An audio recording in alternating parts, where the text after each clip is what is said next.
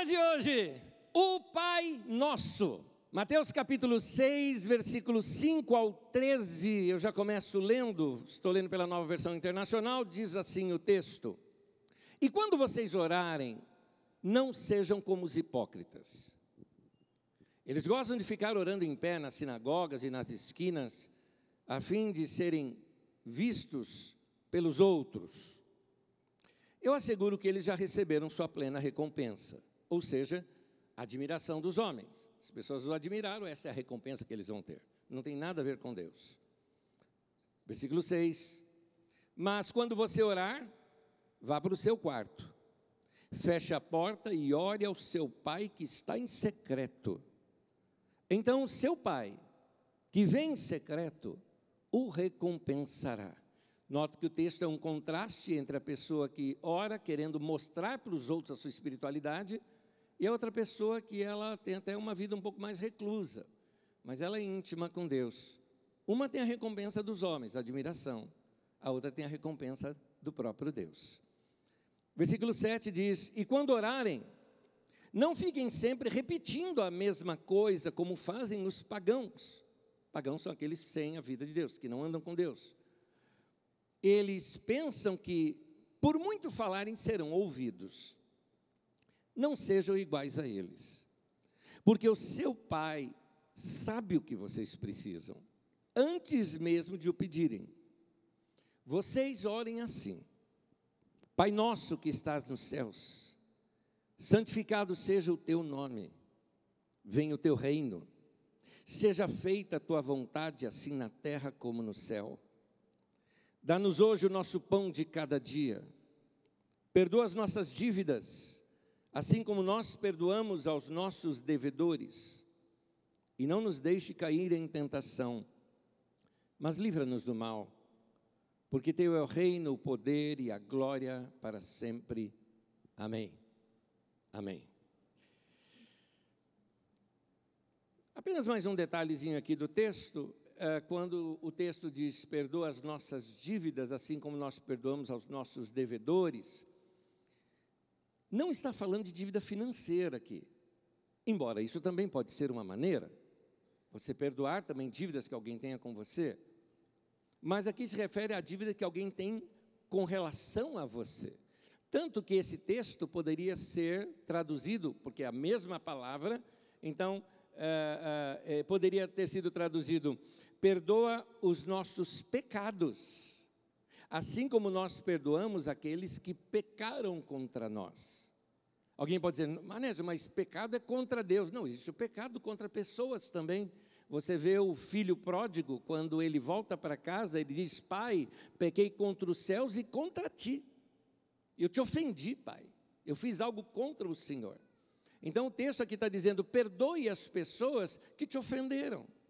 Perdoe as pessoas que deram mancada com você.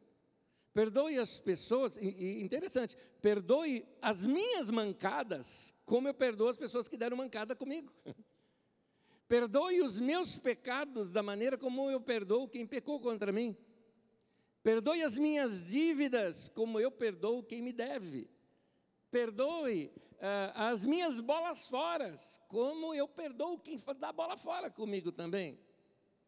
Perdoe-me quando eu te desonrei, quando eu também perdoo, da mesma forma que eu perdoo as pessoas que me desonraram.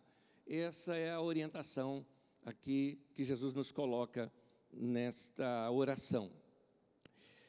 Uma vez, eu estava ouvindo um pastor muito querido, alguns de vocês talvez o conheçam, pastor Carlos Alberto Bezerra, é pastor da Comunidade da Graça. E esse irmão querido, ele sempre se refere a Deus como o Pai Celestial. Aliás, não é celestial, ele tem um, um português rebuscado, né? Então, o Pai Celestial. Então, com aquele vozeirão do Carlos Alberto Bezerra que ele tem, né? Oh, nosso Pai Celestial. É, é muito bonito a, a, o português no qual ele, ele fala. E, e este irmão, Comunidade da Graça, aqui na Zona Leste de São Paulo, se um dia você estiver por lá, visita uma igreja saudável, boa. E, e, e, você conhece o Ademar de Campos, que é membro lá da igreja, que é dirigente de louvor de lá. Então você já conhece a igreja um pouco. E o Carlos Alberto Bezerra, ele sempre se referia assim a esse Deus, o Pai Celestial. Isso sempre me marcou, porque eu conheço isso desde a minha adolescência, que eu o conheço. E eu lembro dessas expressões e eu gostava dessa maneira carinhosa dele chamar Deus de Pai Celestial. Acontece que é exatamente assim que Jesus o chama. Se você olhar, por exemplo, eu fiz uma coletânea aqui de diversos textos das Escrituras que mostram Jesus chamando, se referindo a Deus dessa maneira. Vamos ver um após o outro aqui. Mateus 5, 48. Portanto, sejam perfeitos. Aqui fala de uma atitude madura. Está falando de alguém que uh, uh, ora pelos que o persegue alguém que te persegue, alguém que te fala mal de você, você não vai falar mal da pessoa, você vai retribuir o mal com o bem. É isso que o texto está dizendo. Então, Mateus 5,48. Portanto, sejam maduros, sejam perfeitos, como maduro, perfeito é o Pai Celestial de vocês. Mateus 6,1 diz: Tenham cuidado de não praticar as suas obras de justiça. Obras de justiça é o que nós hoje chamamos de boas obras, tá? Uh, então, suas obras de justiça diante dos outros, para serem vistos por eles. Se fizerem isso, vocês não terão nenhuma recompensa do Pai Celestial. Mateus capítulo 6, versículo 14 e 15 diz: Pois se perdoarem as ofensas uns dos outros, o Pai Celestial também perdoará vocês. Mas se não perdoarem uns aos outros, o Pai Celestial não perdoará as ofensas de vocês. Mateus 6, 26 diz: Observem as aves do céu. Não semeiam, nem colhem, nem armazenam em celeiros, contudo, o Pai Celestial as alimenta. Não tem vocês muito mais valor do que elas? Queridos, fazer uma meditação no texto de Mateus capítulo 5, 6 e 7 é uma maravilha, é o chamado Sermão da Montanha. E nele Jesus sempre se refere ao Pai dessa maneira, o Pai Celestial. Acontece que nós, por uma questão de decorar melhor um texto, uh, também por causa das nossas, da maneira como os tradutores colocaram na nossa tradução, nós vamos orar o chamado Pai Nosso de que maneira? Pai Nosso que estás nos céus. Na verdade, ali a expressão é a mesma. Jesus está dizendo Pai Celestial. É a mesma expressão. Mas tem mais um detalhezinho aqui. O detalhezinho é que Jesus fala isso em aramaico. E nós temos o texto original escrito em grego. E no aramaico, o mais provável, porque é assim que Jesus se refere, e os próprios Paulo, apóstolo, por exemplo, também chega a citar isso algumas vezes nos seus textos, eles usam para pai a palavra Abba. É interessante que Jesus usa aquela palavra mais infantil possível para chamar o pai. Por causa da intimidade, da proximidade, da confiança que uma criança tem no pai. Para nós aqui é o papai ou papaizinho, alguma coisa bem, bem próxima. Tanto que a mamãe seria o ima, então o, o, o, o aba, que é o pai. Então, Jesus se dirigia a Deus dessa maneira. Ele fala do Pai Celestial dessa maneira. Então, eu gosto dessa, dessa expressão tão carinhosa. Então, nosso Deus, Ele é o nosso Papai Celestial. Papai, porque Ele está pertinho. E celestial, porque Ele está acima de tudo. Eu estou dizendo isso já para corrigir um entendimento que nós podemos ter, por causa da nossa língua portuguesa. Nós, Pai nosso que estás no céu, parece que Deus está lá em cima e eu estou aqui embaixo tão distante. Não é errado pensar assim, baseado, por exemplo, em Eclesiastes 5, que fala: Deus está no céu e você na terra, sejam poucas as tuas palavras. Ali o texto está dizendo não da distância de Deus para conosco, mas do tamanho de Deus. Então, tenha o res, devido respeito diante do Senhor. Mas o que Jesus está mostrando aqui é que ele tanto é um pai próximo, porque ele é um papaizinho, ele é querido, como ao mesmo tempo ele é celestial, porque ele está acima de tudo. Essa oração que, a qual chamamos de Pai Nosso é uma oração bem simples, tão simples que ela é fácil até de decorar. Até uma criança consegue orá-la. ela é curta, porque o objetivo não é para ela ser repetida. Não é errado repeti-la, mas ela não foi escrita para ser repetida. Tanto que, antes dele ensinar oração, ele fala: não fiquem com vãs repetições, porque não é essa a ideia. Agora, é interessante que não fala só, não fiquem com repetições, mas fala, não fiquem com vãs repetições, repetições vazias, sem você perceber o que você está falando. Não há nenhum erro em você repetir esta oração, desde que você esteja com consciência quando você estiver falando e fazendo isso. E não apenas repetindo.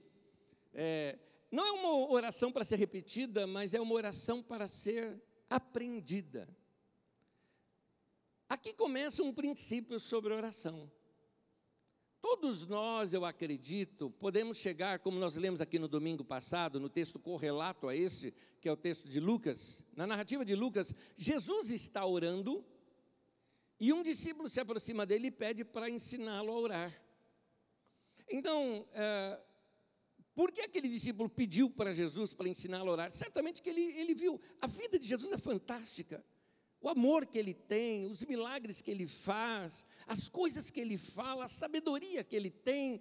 E aí você vê ele orando, você fala, está aqui o segredo dele, essa comunhão com Deus. Então há um desejo também, assim como aquele discípulo desconhecido, nós não sabemos seu nome, ah, assim como aquele discípulo, há em nós também, discípulos de Jesus, esse desejo de aprender a orar, de estar mais perto de Deus. E aqui começa um ensino para nós. Você quer aprender a orar? Aprenda a orar orando. É assim. Comece orando. Tanto que Jesus ensina uma oração tão simples, que se você cronometrá-la, talvez ela dê menos de 30 segundos. O que Jesus quer mostrar é que, que seja então esses 30 segundos, mas comece, comece. À medida em que você vai aprendendo a orar, orando, você vai perceber algo, que é um momento gostoso de conexão com Deus quando você ora. E nesse momento gostoso, isso vai fazendo você sentir mais necessidade desse momento. O propósito da oração é estabelecer uma conexão com Deus. Quando você se conecta com Deus, aquele momento é tão gostoso, é tão precioso, que você vai querer repeti-lo mais vezes no seu dia.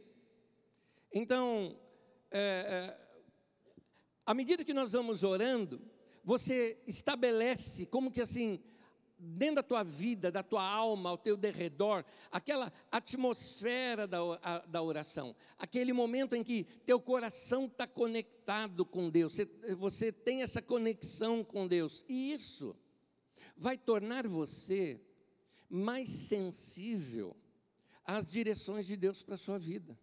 Você vai começar a perceber mais a direção de Deus.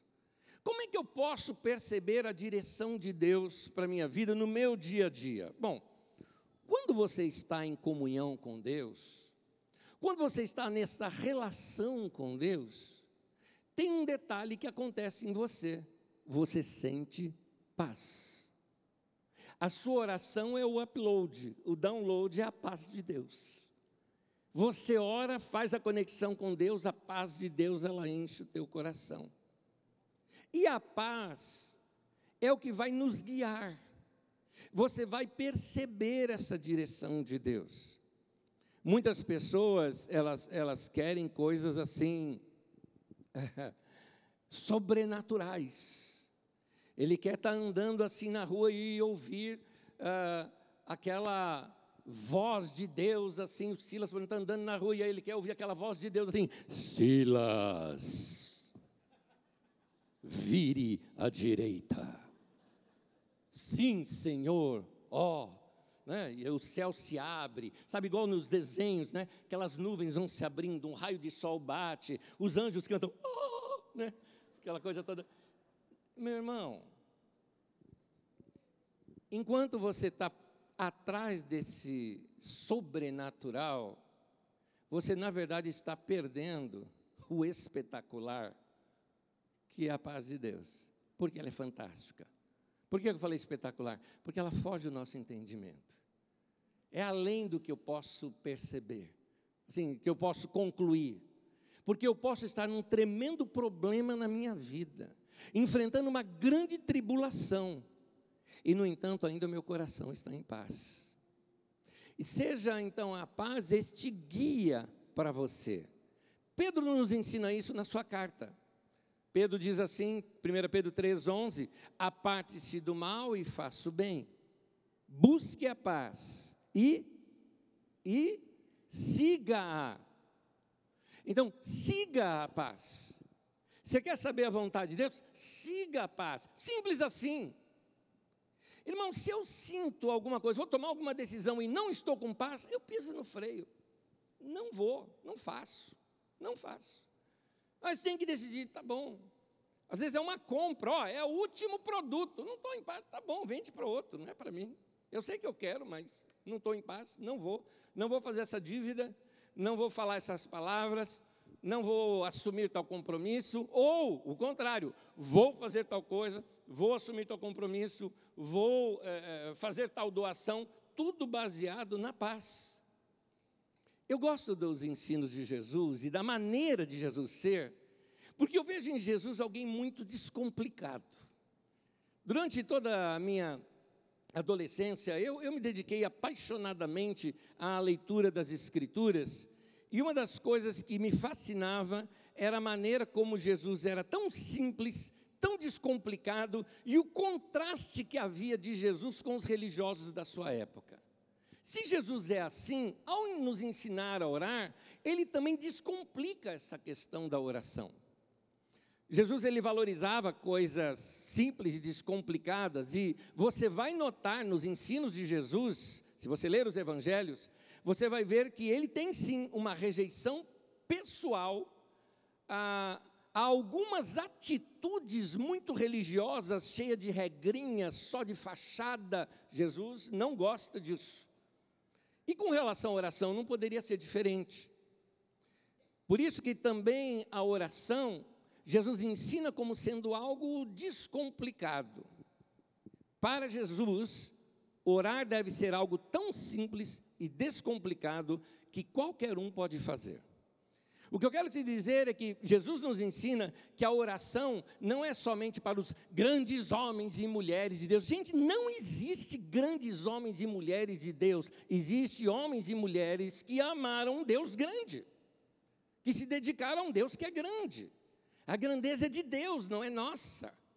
Então, é, para Deus não existe pessoas que têm orações poderosas, que conhecem os mistérios ocultos de Deus. Não, oração é simples.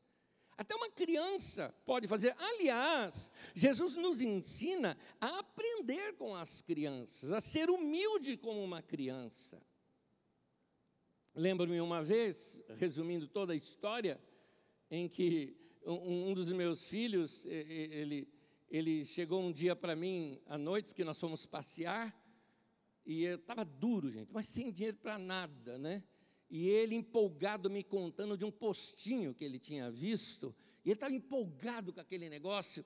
E eu, assim, fomos passear no shopping, eu me lembro até da cena em que nós fomos passar perto da loja de brinquedo, coloquei ele até do outro lado, assim, sabe? Ah, tentando mostrar o outro lado, e ele, né? Pai, pai, ali o postinho, tudo mais. Eu, logo no preço, né? Hum.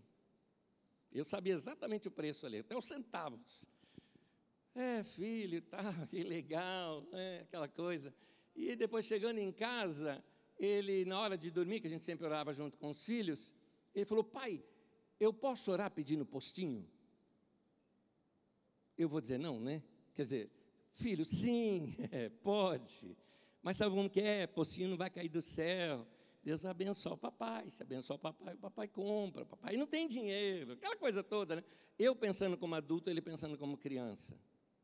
Eu fui pregar num lugar.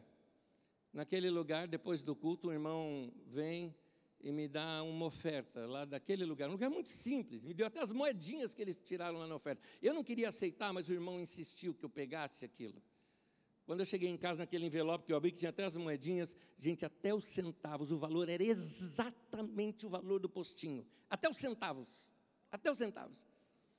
Aí eu fiquei tão empolgado, mas tão empolgado que eu estava assim. Cheguei, corri no quarto do meu filho, falei, Dedé, olha o que aconteceu, tal, contei toda a história, empolgado para ele. E ele assustado olhando para mim. Eu não estava entendendo, porque eu estava empolgado e ele assustado. E aí teve um momento que eu falei, Deus deu, postinho. Aí ele chegou assim para mim e falou, pai, eu falei, o quê? Você não acreditava que Deus ia dar?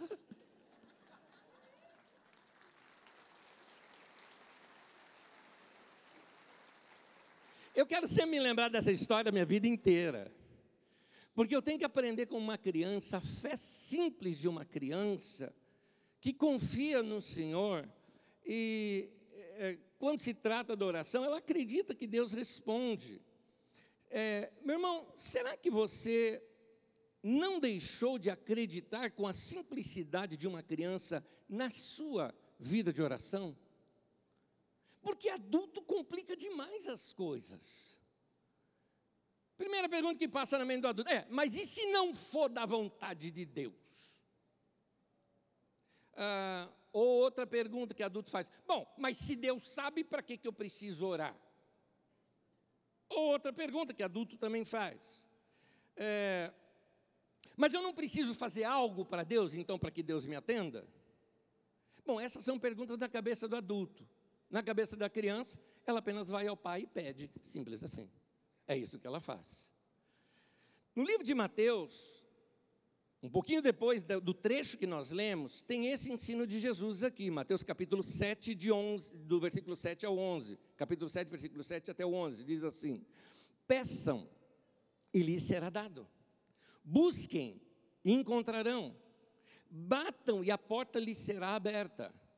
Pois todo que pede, recebe, o que busca, encontra, e aquele que bate, a porta será aberta.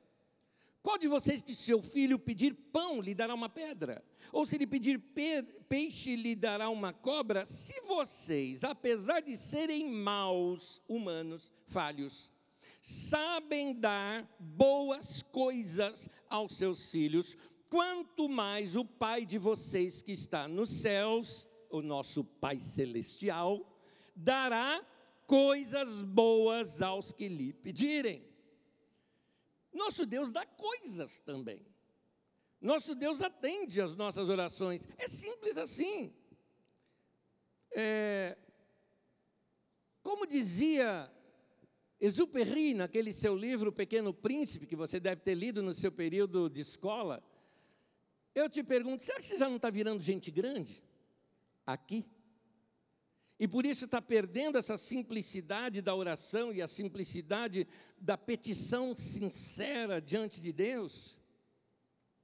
Deus, Ele ama a verdade, Ele ama a simplicidade, a autenticidade, porque Ele é assim.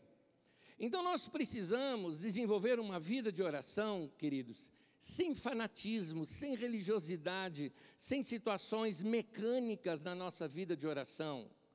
Abandone o mecanismo na oração. Tem gente que está orando, não está nem pensando no que está orando. Para, é conexão com Deus. É mais importante que você tenha ali 30 segundos de conexão com Deus do que uma hora somente repetindo um monte de coisa como um disquinho riscado. Vamos lá, gente. Alguns protestantes criticam os católicos por causa das suas rezas, mas tem as rezas protestantes também. Basta você ir numa vigília de oração que você vai ver, a pessoa vai ficar lá, glória a Deus, aleluia, glória a Deus, aleluia, glória a Deus, aleluia, glória a Deus, aleluia, aleluia, glória a Deus. Aí ele muda o disco, né? Aleluia, glória a Deus, aleluia, glória a Deus, aleluia, glória a Deus. Ele vai mudar. É, é, não, não tem, meu irmão, acorda, para, se conecta com Deus, põe teu coração para Ele, porque algumas vezes nossas orações são sem palavras. Nessa semana eu li diversos livros sobre oração. Fui ver o que outros irmãos estavam falando sobre o tema, especificamente esse tema aqui da oração do Pai Nosso. Fui ver Watchman Nee, fui ver Young Cho, fui ver uh, um, uh, uh, um, irmão que eu gosto muito, Kenneth Bailey, falando sobre isso. E um deles me chamou a atenção ao, ao mostrar o seguinte: é interessante notar como a narrativa de Jesus sobre oração é tão curta, que seria essa oração que chamamos de Pai Nosso, tão curta. No entanto, nós lemos nas Escrituras que ele passava a noite orando. Ora, se ele ensina uma oração tão curta e ele passava uma noite toda orando, aí é uma conjectura do irmão que eu gostei. Ele falou: será que nesse momento longo de oração em que Jesus estava diante do Pai, não seriam também longas orações silenciosas? Longos momentos de silêncio, apenas curtindo, experimentando, degustando, se deliciando, usufruindo daquela presença de Deus. Sabe quando você ama alguém, dá aquele abraço gostoso, e um está sentindo o outro naquele momento, e você não tem nenhuma palavra para dizer, você só está ali abraçado, como que passando amor para a pessoa. Numa situação de consolo, por exemplo, talvez dramático aqui, num funeral, onde você não tem palavras para dizer para aquela pessoa, mas carinhosamente você a abraça e fica ali, é uma comunicação. Por que não isso com Deus também? Ora, se isso é possível naqueles momentos a sós, por que também não é possível isso ao longo do nosso dia? Há momentos de presença de Deus e experiência com Deus na minha vida, lembro-me muito bem de uma. Eu, eu, morava lá na Vila Nova Cachoeirinha, trabalhava lá na Avenida Paulista, eh, pegava duas conduções para ir para lá. Numa delas, havia vários caminhos diferentes que eu sempre fazia.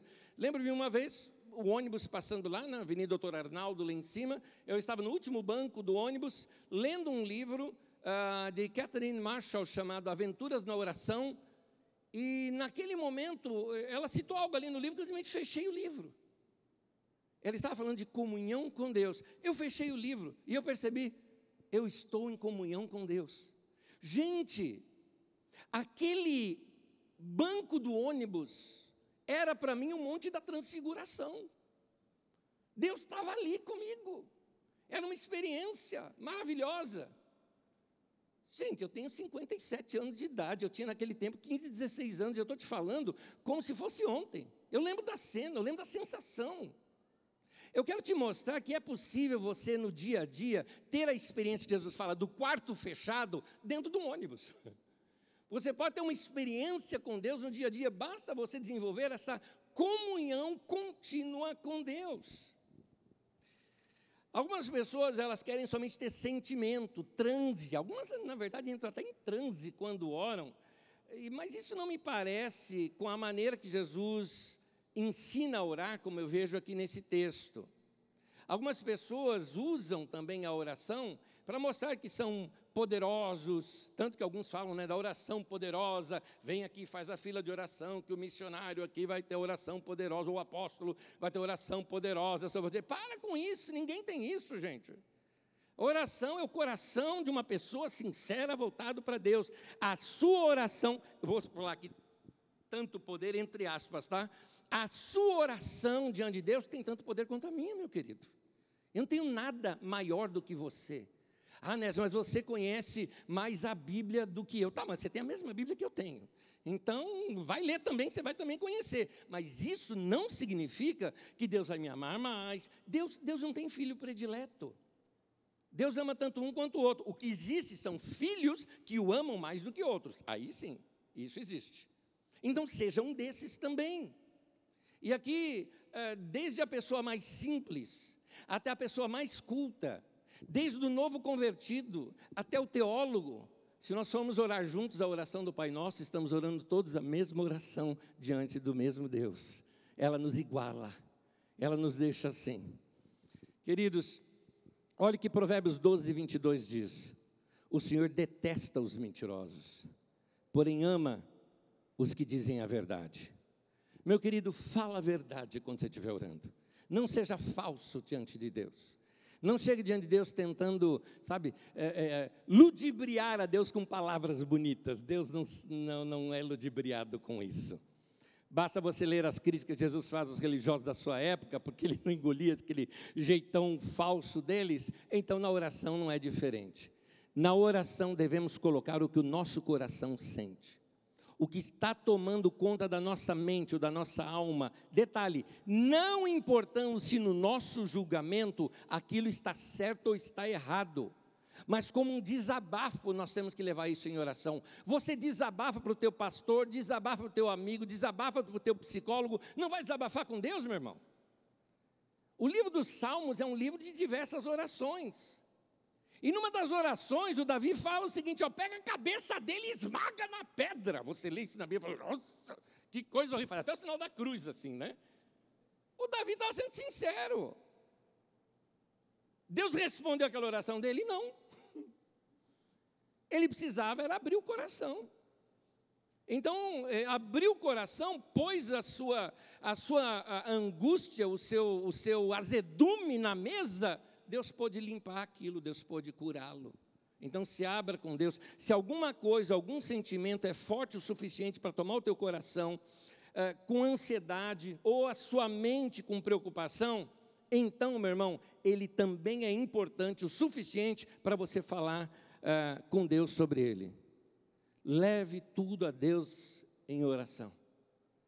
Quando tudo perante o Senhor estiver e todo o seu ser Ele controlar, aí você vai ver como Deus tem poder. Querido, quando tudo deixares no altar, dizia um velho cântico. 1 Pedro 5,7 diz assim: lancem sobre ele toda a sua ansiedade. Note, toda a ansiedade financeira, a emocional, o problema, toda a sua ansiedade, porque Ele tem cuidado de vocês. O Pai Celestial cuida. Amém? Toda ansiedade, sem juízo de valor, sem julgar se aquilo está certo ou está errado, é ansioso, passa para Deus. Você não precisa ficar medindo as suas palavras quando fala com Deus. Você não precisa. Pode falar com Deus. Se com teu amigo você pode falar. Às vezes eu estou atendendo uma pessoa, pastoralmente conversando, algum amigo, e a pessoa fala uma coisa e fala, ó, oh, me desculpe eu estar falando desse jeito. Falou, não, você precisa falar, pode falar, sou teu amigo. É para falar mesmo. Se eu, sendo humano, consigo compreender, quanto mais o Pai Celestial. É isso. É, fale livremente. Eu não estou falando de faltar com respeito, não é isso que eu estou falando. Eu me refiro a falar livremente como alguém que te entende, melhor do que você mesmo se entende. Deus é assim. É esse o sentido do texto. Por exemplo, vou ler dois textos juntos aqui. Mateus 6, versículo 8. O seu pai sabe do que vocês precisam antes mesmo de o pedirem. Ou Salmo 139 que diz: Antes mesmo que eu fale, tu já sabes o que eu vou dizer. Então, não guarde seus problemas com você, porque Deus já sabe, mas fale com Ele. É na comunhão com Ele que você vai encontrar as respostas que você precisa. Por isso que Ele quer que você fale, porque Ele quer comunhão com você. E o texto que nos explica melhor esse momento de oração é esse aqui de Paulo. Eu acho muito lindo isso que Paulo escreve na carta aos Filipenses. Filipenses 4, versículos 5 ao 7 diz assim: Perto está o Senhor. Uma frase que você precisa se lembrar toda vez que você for orar: Perto está o Senhor. Eu repito o texto: Perto está o Senhor. Não andem ansiosos por coisa alguma, mas em tudo, pela oração e súplicas e com ações de graça, apresentem os seus pedidos a Deus. E a paz de Deus, que excede todo entendimento, guardará o coração e a mente de vocês em Cristo Jesus. Se algo está incomodando, meu irmão, fala com Deus.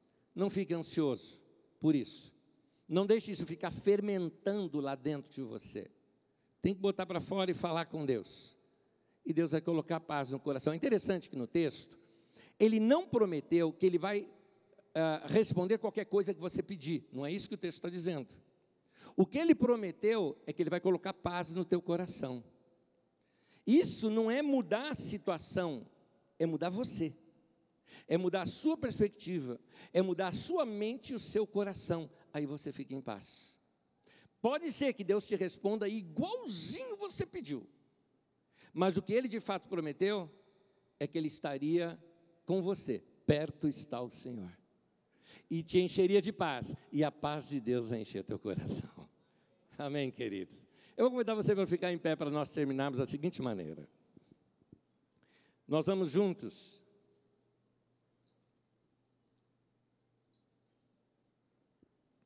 orar um trecho das Escrituras Sagradas.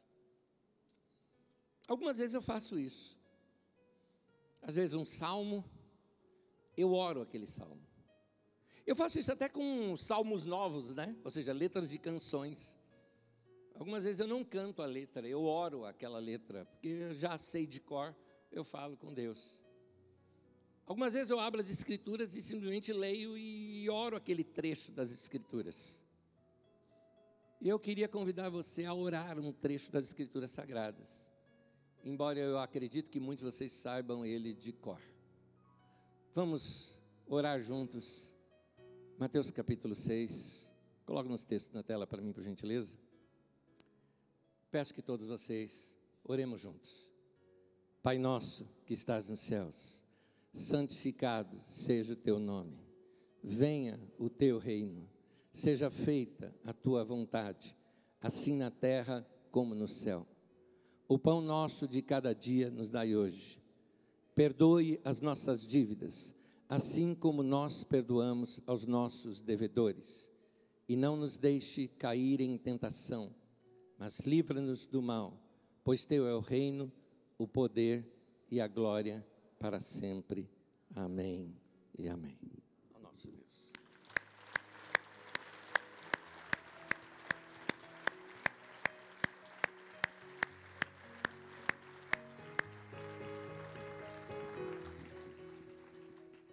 Seja abençoado o teu ano. Seja abençoada a tua vida. Seja abençoado os teus momentos de oração. Seja abençoada esta palavra que entrou no teu coração hoje e que ela plantada no teu coração frutifique. E que a graça do Senhor Jesus, o amor de Deus, o nosso Pai, e a comunhão do Espírito Santo seja com todos vocês, desde agora e para sempre. Amém e amém. Que o Senhor te abençoe, meu irmão. Até domingo que vem. Graça, paz, bênção na tua vida.